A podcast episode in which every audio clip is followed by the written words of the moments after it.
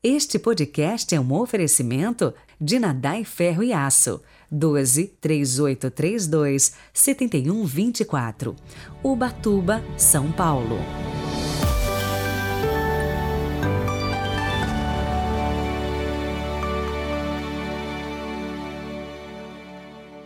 Sábado, 26 de novembro de 2022. Boas-vindas!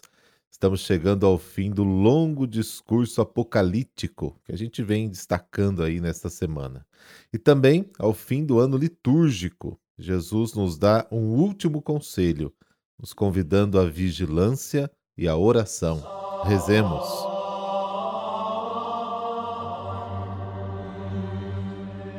Pelo sinal da Santa Cruz, livrai-nos Deus, nosso Senhor, dos nossos inimigos. Cantem vossa glória, Senhor, os nossos lábios. Cantem nossos corações e nossa vida, e já que é vosso dom tudo que somos, para vós se oriente também todo o nosso viver. Amém.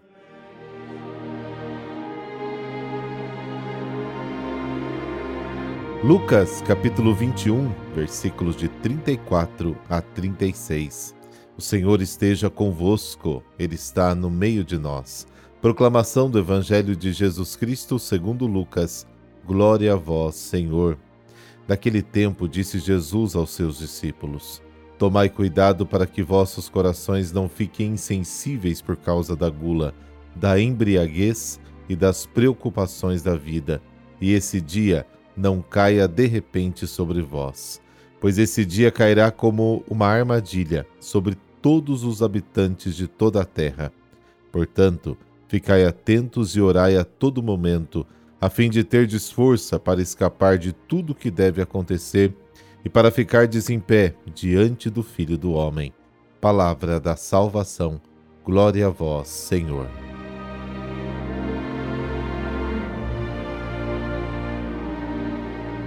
O aviso é bem claro. Cuidado para que vossos corações não se tornem pesados com libertinagem embriaguez e preocupações da vida. E aquele dia não caia sobre vós de repente, como uma armadilha sobre todos os que habitam a face da terra. Jesus já havia dado conselhos semelhantes quando lhe perguntaram sobre a vinda do reino, lá no capítulo 17 de Lucas. Ele respondeu que o advento do reino vem como um flash, de repente, sem aviso, as pessoas devem estar sempre atentas e preparadas. Quando a espera é longa, corremos o perigo de nos distrairmos e não prestarmos atenção nos acontecimentos da vida. Os corações se tornam pesados, de libertinagens, de embriaguez e preocupações da vida. Hoje, muitas distrações nos entorpecem e a propaganda pode até mudar o sentido da vida para nós. Vigiai e orai todo o tempo, para que tenhais força para escapar de tudo que está por vir e estar diante do Filho do Homem. A oração constante é um meio muito importante de manter a fortaleza de espírito. Aprofunda em nosso coração a consciência da presença de Deus entre nós e assim nos dá força e luz para suportar os dias ruins e crescer na esperança. Mas vamos ainda fazer um resumo do discurso apocalíptico. Passamos cinco dias, de terça-feira até hoje, sábado, meditando e aprofundando o significado do discurso apocalíptico para a nossa vida. Todos os três evangelhos sinóticos, Mateus, Marcos e Lucas, relatam esse discurso de Jesus, cada um, claro, sua maneira. Procuremos ver de perto a versão que o evangelho de Lucas nos oferece Aqui damos um breve resumo do que podemos meditar nesses cinco dias. Todo o discurso apocalíptico é uma tentativa de ajudar as comunidades perseguidas a se colocarem no plano de Deus, como um todo, e assim terem esperança e coragem para continuar no caminho. No caso do discurso apocalíptico do Evangelho de Lucas, as comunidades perseguidas viveram no ano 85 Jesus falou no ano 33. Seu discurso descreve as etapas ou sinais da realização do plano de Deus. Ao todo, são oito sinais, períodos, que vai de Jesus até os nossos tempos. Ao ler e interpretar a sua vida à luz dos sinais dados por Jesus, as comunidades descobriram a que ponto estava a execução do plano. Os primeiros sete sinais já haviam ocorrido. Todos eles pertenciam ao passado, especialmente o sexto e o sétimo, perseguição e destruição de Jerusalém, as comunidades encontraram a imagem ou espelho do que estava acontecendo em seu próprio presente. Aqui estão os sete sinais, relembrando então. Primeiro sinal, os falsos messias. Segundo sinal, guerras e revoluções. Terceiro sinal, nações lutando contra outras nações, reino contra reino. Quarto sinal, terremotos em vários lugares. Quinto sinal, fome, peste e sinais no céu. Sexto sinal, a perseguição aos cristãos e a missão que devem cumprir. Sétimo sinal, a destruição de Jerusalém. Chegando a este sétimo sinal, as comunidades concluem: estamos no sexto ou sétimo estágio. E esta é a pergunta mais importante: quanto tempo ainda temos até o fim? Os perseguidos, é claro, falar de um futuro distante, de uma libertação distante, causa ainda mais dor, mas o que eles querem mesmo saber é se estarão vivos no dia seguinte e se terão forças para suportar a perseguição até o futuro. A resposta a esta questão preocupante vem no oitavo sinal.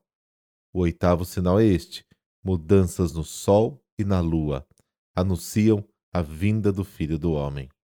Conclusão: está quase na hora. Está tudo conforme o plano de Deus tudo é dor de parto. Deus está conosco. É possível suportar.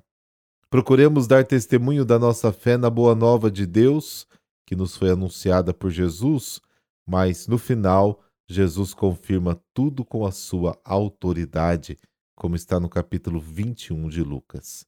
E os tempos difíceis continuam. Não perdamos a esperança. Permaneçamos firmes na fé e na oração. Deus tem a história em suas mãos.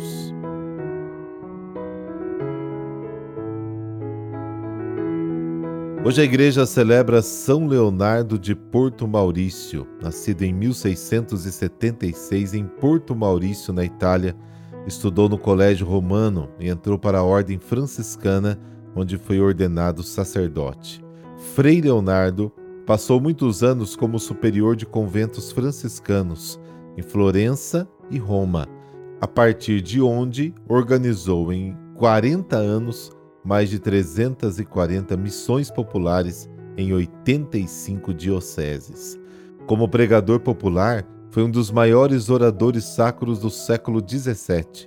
Os papas Clemente, Bento XIV assistiram várias vezes às suas pregações, declarando não terem conhecido orador mais eloquente e zeloso, e Santo Afonso Maria de Ligório, seu contemporâneo, dizia que ele era o maior missionário daquele século. Uma característica da sua pregação era levar os fiéis a uma grande devoção à paixão e morte de Cristo por meio do exercício da via sacra. Realizou a primeira cerimônia penitencial com a via sacra no interior do Coliseu no ano santo de 1750, gesto que evitou que este monumento fosse destruído já que a atividade tornou-se uma tradição. Inclusive, até hoje, os papas ali fazem a via sacra na Sexta-feira da Paixão. O Coliseu, antipaticamente, lembrava a morte e a perseguição dos cristãos, mas Frei Leonardo dizia que o seu martírio havia santificado aquele lugar. Outra devoção que propagava era a do Sagrado Coração de Jesus por meio de horas de adoração eucarística e durante as missões, para obter a conversão dos pecadores, oferecia vários sacrifícios, como dormir no chão, jejuar e mortificar duramente o corpo, e ainda permanecia o dia todo no confessionário, sem se alimentar ou descansar, e isso muitas vezes. Faleceu aos 26 de novembro de 1751, com 75 anos de idade em Roma, tendo sido visitado em seu leito de morte pelo Papa Bento XIV, que muito o admirava. Ó Sagrado Coração de Jesus, que arde de infinito amor por nós e por nossa salvação, Dai-nos a graça de, por intercessão do vosso incansável missionário, São Leonardo de Porto Maurício, sempre zelar fervorosamente pelas nossas obrigações apostólicas, nas ações e palavras do cotidiano e em qualquer circunstância da vida. Por intercessão de vossa Mãe Santíssima. Amém. Abençoe-vos o Deus Todo-Poderoso, Pai, Filho, Espírito Santo. Amém. Bom sábado para você e para toda a sua família.